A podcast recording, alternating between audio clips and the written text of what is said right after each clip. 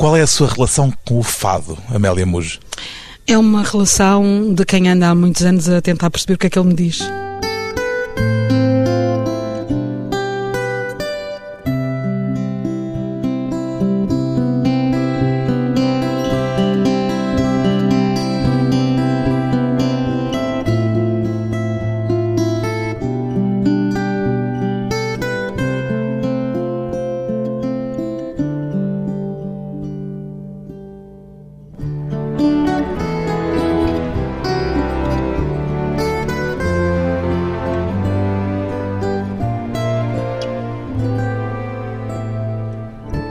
Amélia Muge, 62 anos, cantora e compositora, gosta da designação cantautora, Amélia Muge? Eu nem gosto nem, nem desgosto. Eu acho Mas usa? Uso quando é preciso, porque como é que, o que é que eu hei de dizer? Componho e componho o que canto, mas também sou autora no sentido em que também escrevo.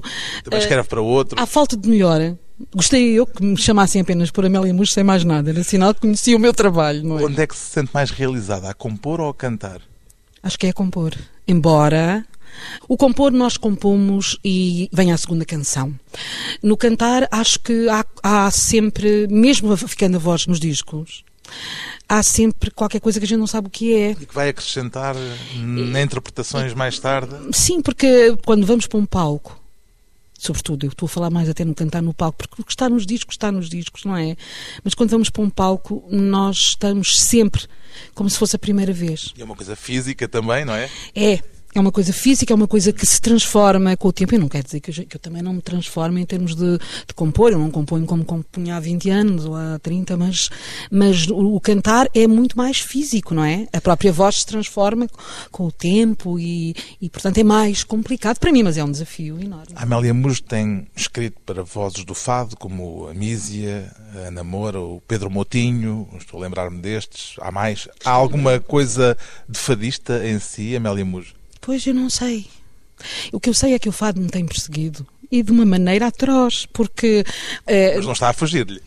Houve alturas em que fugi, porque ir lá fora, por exemplo, e ver como grande título num teatro Amélia Mouge, fado, Aconteceu? Aconteceu muitas vezes e em festivais que tinham a obrigação de perceber que aquilo que eu faço não é fado. Portanto, nesse aspecto, o fado persegue-me e persegue-me sempre que, durante muitos anos, as pessoas dizem: Mas não cantam um fado, mas canta lá um fado, mas canta lá um fado. E agora vai voltar a persegui-la. Não, mas é que a questão, e isso é que eu acho muito interessante, é que dá uns anos para cá, o facto de estar a compor para os fadistas, e inclusive eu dizer, mas eu não sei compor para fado, eu não sei, não sei compor, e serem eles no fundo, que são as pessoas que decidem se isso é fado, se não é fado, se lhes serve, se é útil, traz-me, trouxe-me uma dádiva tão grande, porque de facto tantos temas que não, não, não estariam feitos, não fossem eles, tantas idas às casas de fados, tantas cumplicidades que se geraram, não é? E daí esta minha necessidade até de homenagear, porque se eu fui útil, eles foram muito mais úteis também. Foi essa aproximação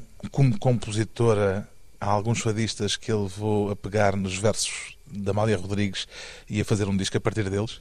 A aproximação trouxe-me essa necessidade. Gostava, aliás, todos os meus trabalhos, de algum modo, são trabalhos de, de homenagem, de partilha com o público, de coisas. E todos têm um conceito, digamos Sim, assim. Todos têm, mas, eh, por exemplo, eu não consegui encontrar um conceito para este trabalho.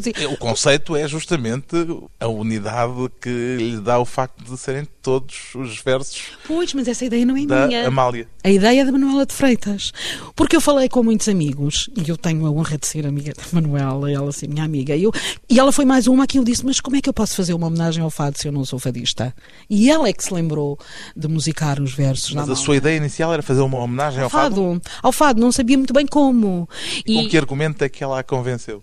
Não, eu, o que ela me disse é que tu, através dos versos da Amália, e eu por acaso já conhecia, porque, e aí, graças ao Vitor Pavão dos Santos, em 97 apareceu o livro da, da Amália, eu li-o na altura e fiquei maravilhada. Agora, nunca me passaria pela cabeça até ter a ousadia de o fazer.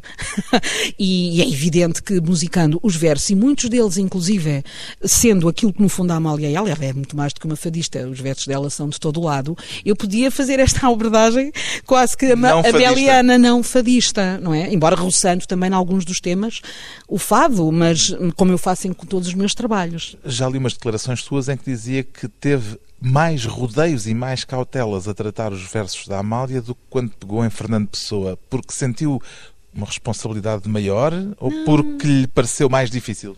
Nem uma coisa nem outra. O que eu senti foi que. Então vamos para a terceira via. O que eu senti foi que uh, uma coisa é musicar um poeta com todos os riscos, eu acho que o risco é igual, seja quem for, é sempre um enorme risco. Quando uma coisa é importante, ela tem sempre esse lado, não é? De risco. Mas o que eu quero dizer é que uma coisa é musicar um poeta, outra coisa é musicar uma pessoa que tem, para os portugueses, a carga simbólica que a Amália tem. Ou seja, podia ser visto como uma ousadia Sim, excessiva. Exatamente. E mais do que isso, podia ser visto como uma interferência de alguém que não é do mundo do fado e que vem agora servir-se da Amália para poder fazer um trabalho. Portanto, eu tive, aliás, eu antes de decidir, falei com muita gente. Falei com pessoas que privaram com a Amália, falei com a Fundação Amália, pedi autorização à família para, para musicar. Os versos, falei com muitos amigos exatamente por causa disso. A Amélia não conheceu a Amália? Não, não conheci. Conheceu muita gente, entretanto, que privou com a Amália e, e que esteve sim, perto da Amália. Sim, e sobretudo depois também uh, vi muitas coisas na net, muitas entrevistas dela, embora eu sempre achei que a Amália teve uma coragem enorme em trazer para o fado as coisas que trouxe, não é? E ela, realmente as pessoas têm às vezes uma memória fraca, mas ela, ela foi muito criticada por, por trazer os poetas que trouxe e por, uh, e por até cantar coisas que não eram fado. Chamavam-lhe e... as óperas, a certa altura diziam as exato, óperas da Amália. Exato, eu sempre a admirei por isso e também a admirei pelos contrastes da personalidade dela que também se espelham nos versos, porque realmente ela tem um lado muito negro. Aliás, o Zé Mário Branco dizia assim: Oh, Amélia, mas olha, tu tens consciência, isto vai ter que ser um disco muito. Porque ela tinha ali uma pena. Eu disse: Está bem, ela tinha uma pena, mas tinha também uma capacidade de se rir dela própria. Porque quando ela dizia, não é? Que culpa tem o destino deste destino que eu tenho? Se o desgosto é pequenino, eu aumento-lhe o tamanho. É, é uma, é uma capacidade de se rir, não é? Dela própria. A autoironia aí. E por outro lado, há um lado telúrico, que ela, claro, que identifica com a infância, quando ela fala nas ervas e nas flores e nos, e nos bichos. bichos. não é? E quando ela disse o filho das ervas e pouco mais sei, digamos que há ali um lado telúrico e que, que a gente quase podia dizer, ah, isto são coisas para crianças. Mas não são, porque quando ela fala, nos, por exemplo, nos 335 gavanhotos, mas eu de galochas, é? espera lá, o que é que ela quer dizer com isto? Isto só é alguém já em idade adulta, não é? A rever muito daquilo que é um seu simbolismo ligado a um bestiário popular, mas também trazido já de uma outra maneira. O facto de ter pegado nestes versos da Amália e de não lhes ter posto uma roupagem fadista em cima foi uma forma também de sublinhar essa universalidade da Amália para lá do próprio fado? Para já, em todos os meus trabalhos, eu faço, digamos, estes. Quem chama às coisas quando eu faço uh, ligações, que era o fado, que era até há outras coisas de, músicas do mundo, como o tango, outras coisas, que são assim uma espécie de sombras chinesas. Eu nunca. Porque eu realmente não sou de lado nenhum a esse nível. Sim, mas é? podia afadistar mais este disco, pois. coisa que não acontece. Não acontece e, e não podia acontecer estando Aliás, parece branco. até que foge disso. Fujo. E curiosamente, até um dos discos onde eu tenho muitos dos temas cantados em um tom mais grave. E não é só porque eu, entretanto, tenho outra idade, é porque, eh, de facto, aí tive uma ajuda enorme do Zé Mário, não é? Em procurar o registro certo para que as palavras da Amélia fossem, da Amália fossem as grandes. Da Amália, que agora são da Amélia. Da Amélia é... Já viu? Apropriou-se dela mesmo. Vê o anjo da poesia nestes versos da Amália, Amélia Mujo. Vejo completamente. E acho mais uma coisa, acho que os anjos nem sempre são bons, não é? O anjo da poesia é um, é expressamente evocado numa Na das canções. Da Mesa, e que é uma carta que curiosamente me faz pensar que a Amália, sendo uma herdeira fabulosa daquilo que é a música que é, e, a, e a poesia de, de origem oral, e não deixando nunca de que a sua poesia pudesse ser tratada a partir dessas características, ela realmente deixou-se contaminar por todos os poetas que ela cantou. E uma prova disso é a ferramenta da uh, carta ao, ao Vitorino Nemesi. E este anjo, vamos ver, o anjo, por exemplo, como outras coisas que aparecem nos poemas dela, a própria noção de coração como visão do mundo, por exemplo, não é? Muitas coisas, muitas simbologias na, na poesia da Amália que nos remetem para esse universo, mas realmente eu acho que esta carta não existiria se não fosse essa, essa contaminação dela por todo um universo que ela soube cantar tão bem, mas mantendo-se sempre neste lado de uma herança popular. Popular. Antes de um curto intervalo, carta a Vitorino Nemésio, música e voz de Amélia Mujo para versos de Amália Rodrigues. Já vês que o anjo esquecido, o anjo da poesia, se tenha de mim perdido, se reparar que o fazia. Por isso me faltam asas e me sobejam as penas de um desejo inalcançado que eu gostava de voar até ao anjo perdido,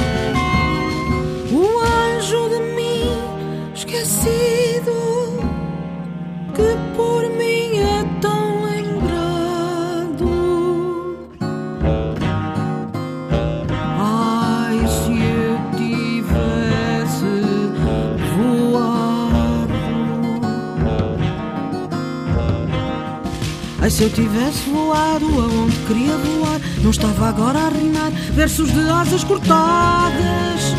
Voava junto de si. Assim fico onde me vê, mesmo pregadinho ao chão, com asas de papelão e sem entender porquê. Pois a uns faltam-lhe as asas, mas por ter asas cortadas, sofrem e outros não. Sofrem uns e outros não. Eu tenho sofrido muito nos meus voos ensaiados, que ao querer sair do chão ficam-me os pés agarrados. Ficam-me os pés agarrados.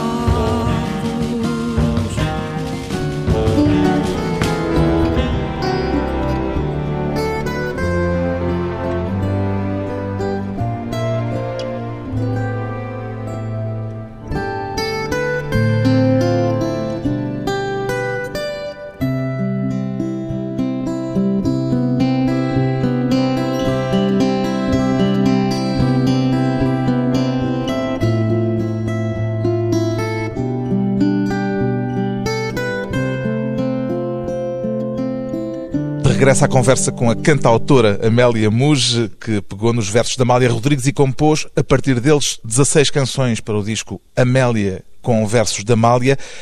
Que conceito é que tinha em mente quando decidiu avançar para este trabalho, Amélia Muja?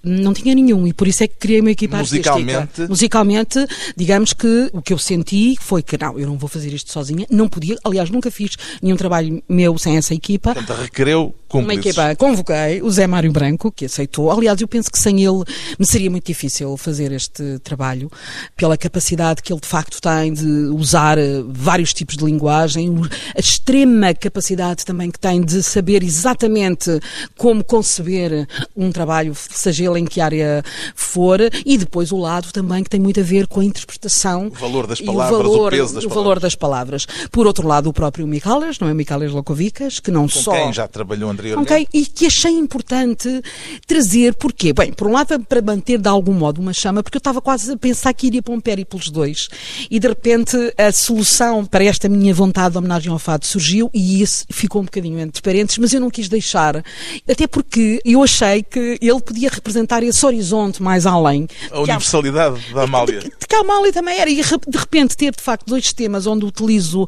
os modos orientais, achei que fazia todo sentido. E depois o outro é claro que é o Zé Martins. José Martins. E é evidente que este disco podia ser muita coisa, nomeadamente podia ser como orquestra, não é?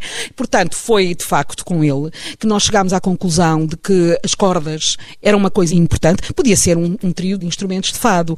É qualquer coisa que vem no arrasto, portanto, decidiu-se logo que seria um disco onde a ambiência seria muito tudo o que vem desse lado, com alguns instrumentos que ajudassem também, como os instrumentos de sopro, não é?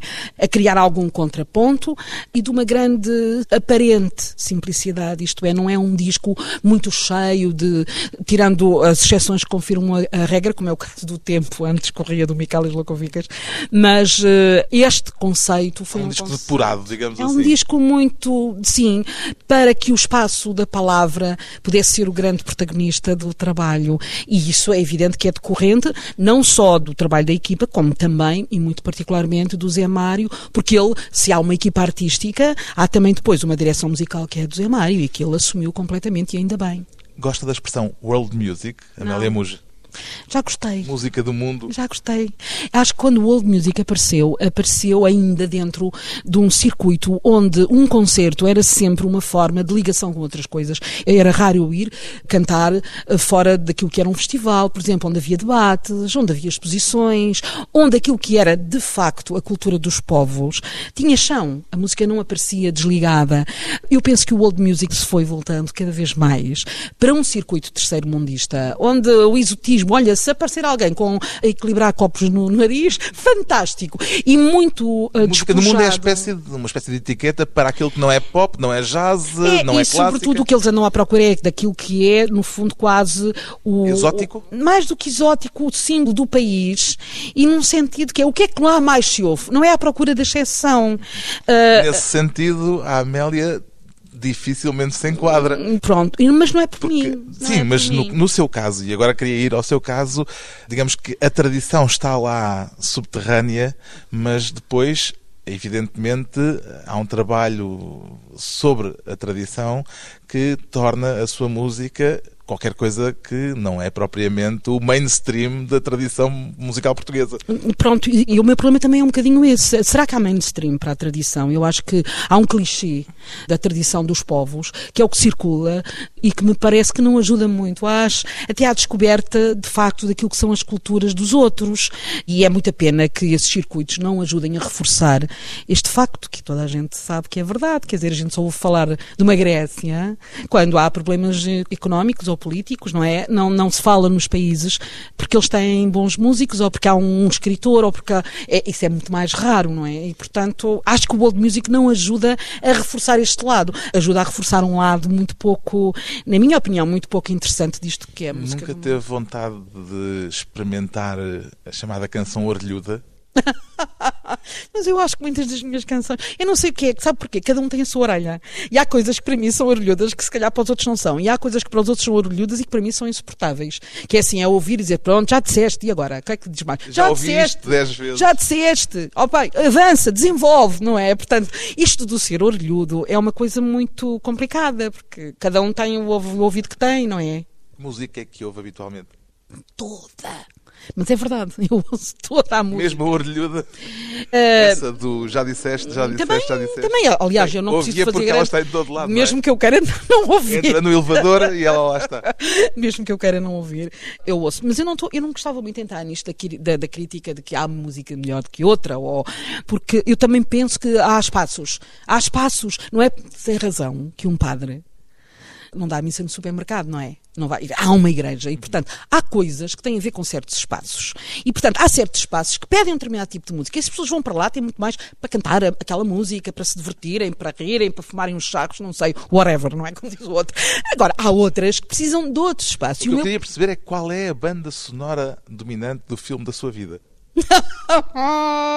Eu acho que ela é muito variada. É como um menu. Nós também, um dia podemos comer cozida à portuguesa e no dia seguinte estamos a comer caril. eh, Mais melancólica do que festiva, por exemplo? eh, não, é de tudo. Quer dizer, não. Ui, então. Sei lá. Era difícil, só eu não sou masoquista no sentido de. de- e, e há muita música que, que há muita gente que atribui um lado melancólico e que me faz enorme bem ouvir, porque eu não me sinto triste, porque é feita com uma inteligência e com uma capacidade de resolver um problema que eu entendo também, porque nós também é o defeito depois também dos músicos, não é? Nós estamos. Mas ouço muita música de, de, de toda a gente. E ouve música todos os dias ou pre- precisa de vez em quando uns períodos de jejum e abstinência? Preciso muito. Eu acho que se houvesse uma, uma associação dos Amigos do Silêncio, eu fazia parte. Há quem diga que há música demais no mundo. Olha, não sei, há tanta coisa demais que eu não vou agora para pensar que, que especialmente a música. hum, O que eu penso é que a música, pela capacidade que ela tem de se nos impor, Um livro é preciso abri-lo, não é? Quem está ao teu lado a, a ler um livro não, não uh, interfere. Não interfere. Uma música pode interferir. Portanto, ela é, pode ser poluente. E há lados, de facto, da poluição musical que a mim me, me assustam, não é? Que isto é independente da música ser boa ou ser má. Que regras é que aceita na música, Amélia Muge? As regras que ela própria tem. Fiz esta pergunta porque num dos versos que a Amélia canta da Amália, a Amália escreve: Regras não são para mim. Uhum. Aceita regras? Eu aceito as regras porque eu acho que quando nós estamos na música, nós também temos de entender o que é que ela quer de nós. E ao entender o que ela quer de nós, nós temos que, mesmo que a gente ponha a música ao nosso jeito, é ela que às vezes conduz. Mas eu, eu tento ser a música conduz mais, a dança. Orgânico, mais orgânica possível. Eu não consigo cantar mesmo que queira pelas costelas. Portanto, isso é uma regra, quer dizer, eu tenho que cantar por, através das cordas vocais. Se eu conseguir, a nível das regras, perceber o que é que aquilo está a pedir em termos musicais, não é? Eu fico muito contente. Acontece-lhe cantar para a lua? acontece muitas vezes. E acontece também a lua cantar para mim. Cantarola quando anda sozinha? Eu cantarolo imenso. Sozinha, acompanhada, eu penso que as pessoas, às vezes, eu devo ser um horror. Porque ah, ah, nem percebo porque é que as pessoas não me mandam calar às vezes. Eu tenho uma obsessão por. Eu estou sempre a cantar. Estou sempre. Não é bem a cantar. Eu não sei bem o que é que é de chamar. Trautear? trautear? Será que é trautear? Se calhar é trautear. É. É, é, é trautear. E outra coisa muito engraçada que me acontece, que é, muitas vezes, grande parte das vezes, aquilo que eu trauteio é uma coisa que eu não sei o que é. Eu gosto muito de, de, de improvisar. Está a compor-se espontaneamente. Pois, e, e aliás, eu lembro-me que uma, algumas vezes uh, em que, quando o Micalis vem a Portugal e fica, fica hospedado em nossa casa, e eu vou tomar banho e canto, e o Micalis diz: Isto é criminoso, Amélia, tu não gravas isto. Acho engraçado, porque não gravo nada dessas coisas, mas tenho essa. Eu acho que, que esse trautear é como, é como olhar, é como ver, não sei explicar. É um, Se calhar tem que começar é um a gravar quando cantar para a lua também. Amélia com Amália, quero cantar para a lua antes de mais um breve intervalo. Quero cantar para a lua, deixem-me cantar na rua, da rua que eu vim.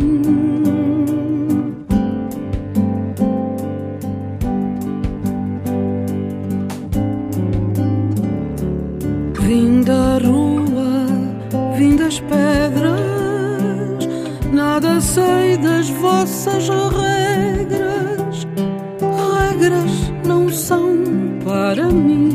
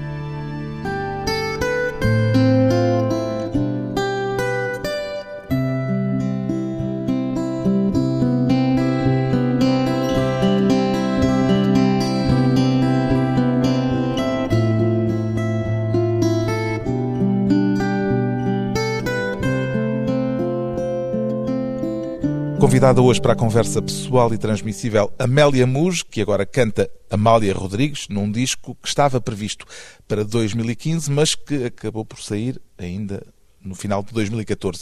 O que é que a fez antecipá-lo, Amélia fez Moura? correr Ou as foi o disco que correu? circunstâncias. Nós, eu acho que nós, nestas coisas, nas coisas das artes, eh, são, é como as coisas da vida.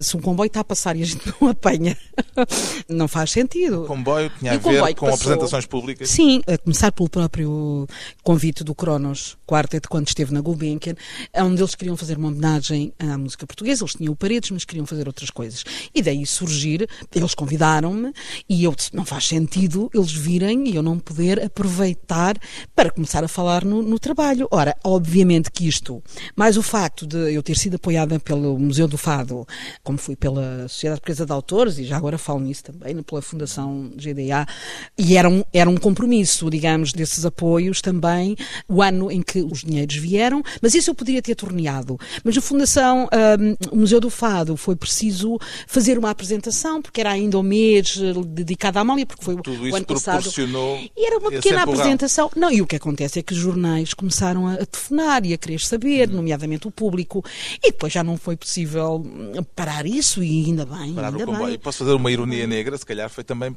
para antecipar enquanto o CD não acaba, não é? Porque qualquer dia não vai haver discos. Pois, eu acho que se fosse para isso também não valia a pena agora. Como é que está a viver a transição do CD para estas novas formas de difusão digital da música? Ah, pá, há muita coisa que eu não percebo, sinceramente, ainda muito bem, não é? Eu acho que isso tudo ainda está. E é preciso ter calma. Eu estive a ouvi-la no Spotify. Uhum, Pronto. Ah, mas quando ouvir uma boa aparelhagem, vai perceber que aquilo. Os É outra gostos É coisa. outra coisa, é outra coisa. Mas. eh, Mas quer dizer, esses meios digitais hoje estão a tomar conta da difusão da música. Isso Hum. para si é uma perda ou é apenas um facto Eu, da vida? eh, eh, para mim há uma coisa da qual eu não tenho qualquer dúvida. Para haver um objeto, o objeto CD, é preciso que o objeto traga mais coisas do que, aquilo que- do que só a música, não é? E eu sempre pensei isso. Aliás, todos os meus trabalhos têm um lado de Qualquer coisa de livro também. ah, ah, sim, é sempre um livro CD também, também por isso. E porque também realmente é, para mim dá-me imenso jeito que muito da, da informação que estes trabalhos produziram, não é, ao longo do processo, possa lá estar. Acho muito importante que todas as pessoas e todas as instituições que apoiaram tenham uma página onde possam falar no, no que é que são esses projetos e porque é que há esses apoios. No caso da Amália, foi muito importante para mim o ter podido trazer um, um CD livro ilustrado. E porquê? Porque quando eu penso na imagem deste trabalho, eu não podia pensar, ai, agora aqui a fotografia da Amélia e ao lado da fotografia da Amália. Eu não era capaz de fazer uma coisa dessas, por várias razões que são todas elas muito óbvias. Portanto, quando percebi que podia ilustrar as palavras dela, não é? O protagonismo dessa ilustração, que aliás está não só no CD, como também vai estar em palco, no palco da Cultura Gesto, agora no dia 23 de janeiro, percebi que ela estaria as ilustrações, no fundo, são a imagem também da Amália.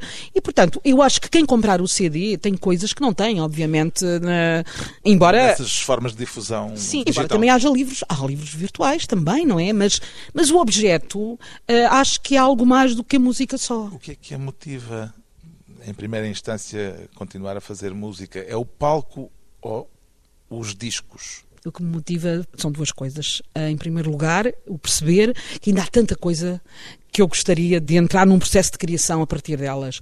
Por outro lado, trabalhar com as pessoas que trabalho. Eu penso que uma das grandes motivações são os músicos, é todas a, Mas a toda minha a questão tem a equipa. ver com a diferença entre aquele período de preparação que um disco requer, uma coisa mais elaborada, ou o palco, a coisa física de estar perante público concreto, pessoas eh, fisicamente presentes, o que é que É a estimula mais? As pessoas perguntam muito isso, mas eu quando estou no estúdio, eu sinto o público.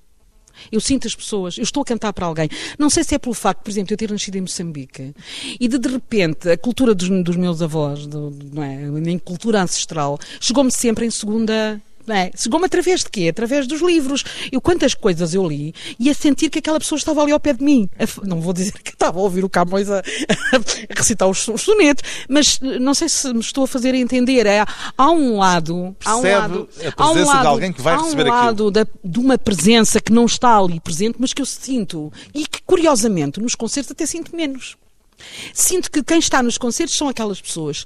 Quando estou a cantar sem. Está a cantar para o mundo todo. Estou a cantar para o mundo, é engraçado, não sei, mas sinto muitas pessoas comigo. E em relação a estas mudanças de que estávamos a falar, é por natureza uma mulher otimista, pessimista, angustiada? O que é que é mais premente em si? Eu, esses, esses, termos, esses termos, não sei. Fazem-me logo lembrar que tenho que me pôr numa gaveta qualquer. Ou se calhar é tudo depende. isso ao mesmo eu, tempo, eu, há uma coisa ou é que eu sei. Diferentes. Há uma coisa que eu sei. Eu acho que as coisas não são fáceis por um lado, mas uh, eu penso que por vezes faz falta vermos o copo meio cheio, outras vezes faz-nos falta ver o copo meio vazio. E o que Agora, é que vê mais frequentemente? Meio cheio ou meio vazio? Meio cheio meio cheio. É uma otimista, e, então? É, eu sou otimista por. Eh, como é que é de explicar? Porque não por tenho outra alternativa. Não, porque não tenho outra alternativa. Por resistência, porque se não for otimista, o que é que eu faço? O que é que eu faço? Portanto, tenho que ser otimista. E acho que o lutar pelo otimismo é uma forma de resistência em também. Em todo caso, o tom do seu disco, com exceção de uma canção ou outra, tem qualquer coisa de fatalista que vem, evidentemente, da própria Amália. Partilha esse sentimento?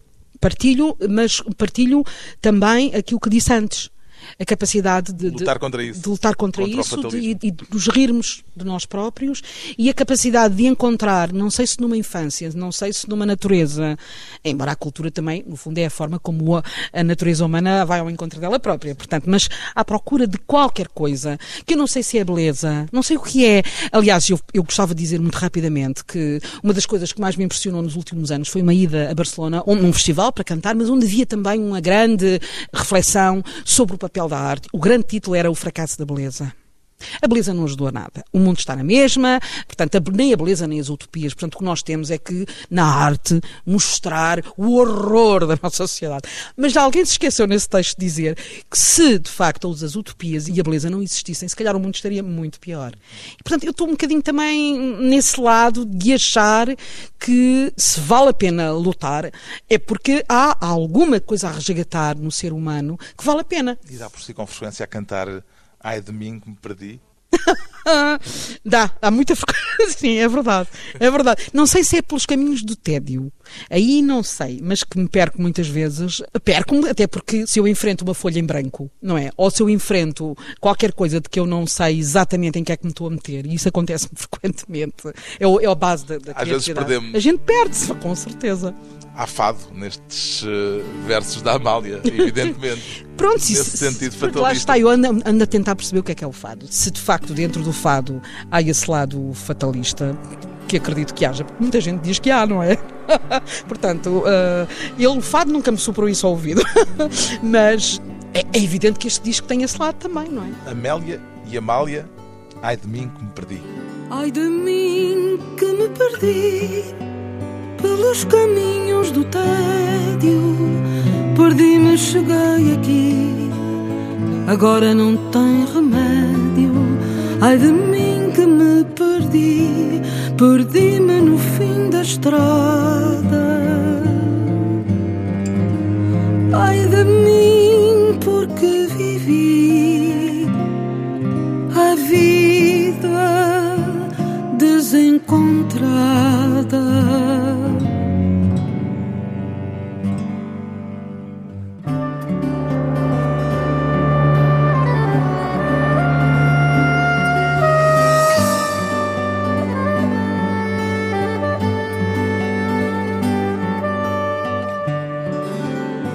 Tantos caminhos andados, não fui eu que os descobri. Foram meus passos maldados que me trouxeram aqui. Perdida me acho da vida e a vida já me perdeu. Ando na vida perdida, sem saber quem a viveu.